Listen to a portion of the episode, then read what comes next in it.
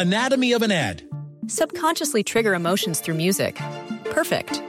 Define an opportunity. Imagine talking to millions of people across the U.S. like I am now. Identify a problem. Creating an audio ad is time consuming. Offer a solution. Utilize cutting edge AI. Imagine creating all that in under 30 seconds. Well, we did to create this ad. To learn more about AI in the audio industry, download the white paper from audiostack.ai. Siete en punto, panorama informativo 88.9, información que sirve. Yo soy Alejandro Villalbazo en Twitter y en TikTok, arroba Villalbazo. 13 es miércoles 1 de febrero. Iñaki Manero. Revelan que más de la mitad de las personas que fallecieron por COVID-19 en el país no contaban con un seguro de vida. María Inés Camacho.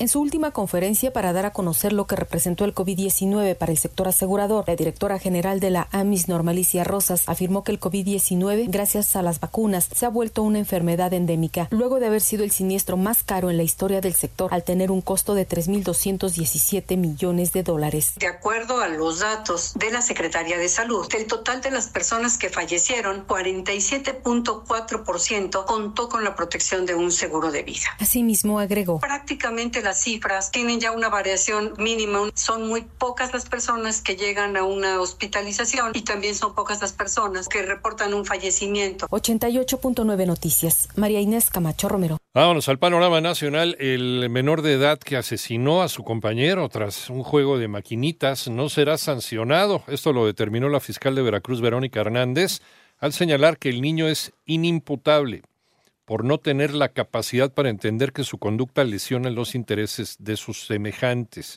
Por otro lado, el Congreso de Nuevo León acordó iniciar un juicio político en contra del gobernador Samuel García por presuntas violaciones graves a la Constitución local al no presentar a tiempo el presupuesto de egresos de 2023 e incumplir con la eh, publicación de decretos avalados por el legislativo. En tanto, la eh, Comisión Interamericana de Derechos Humanos exhortó al gobierno mexicano a proteger la vida de 11 jesuitas de Cerocagüe, en Chihuahua, al señalar que se hallan en una situación de gravedad y urgencia. Marcelo Ebrard, el secretario de Relaciones Exteriores del gobierno federal, habló sobre la relación de México con los Estados Unidos. Iván Menchaca.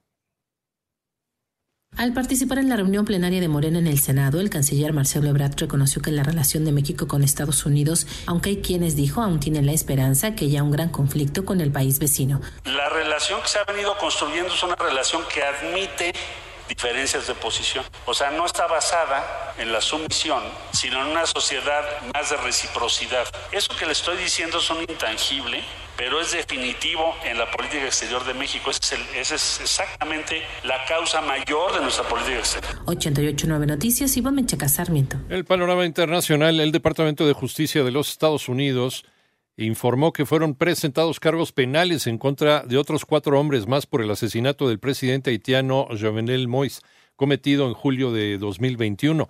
Por otro lado, el Congreso de Perú postergó por tercera ocasión la sesión para defender el eh, definir, perdón, el adelanto de las elecciones para finales de este año, por lo que se convocó a una nueva sesión para este miércoles, hoy miércoles a las 11 de la mañana. Y miles de franceses regresaron ayer a las protestas contra la reforma de pensiones del presidente Macron y convocaron nuevas manifestaciones la próxima semana para que el gobierno abandone su plan para retrasar la edad de jubilación.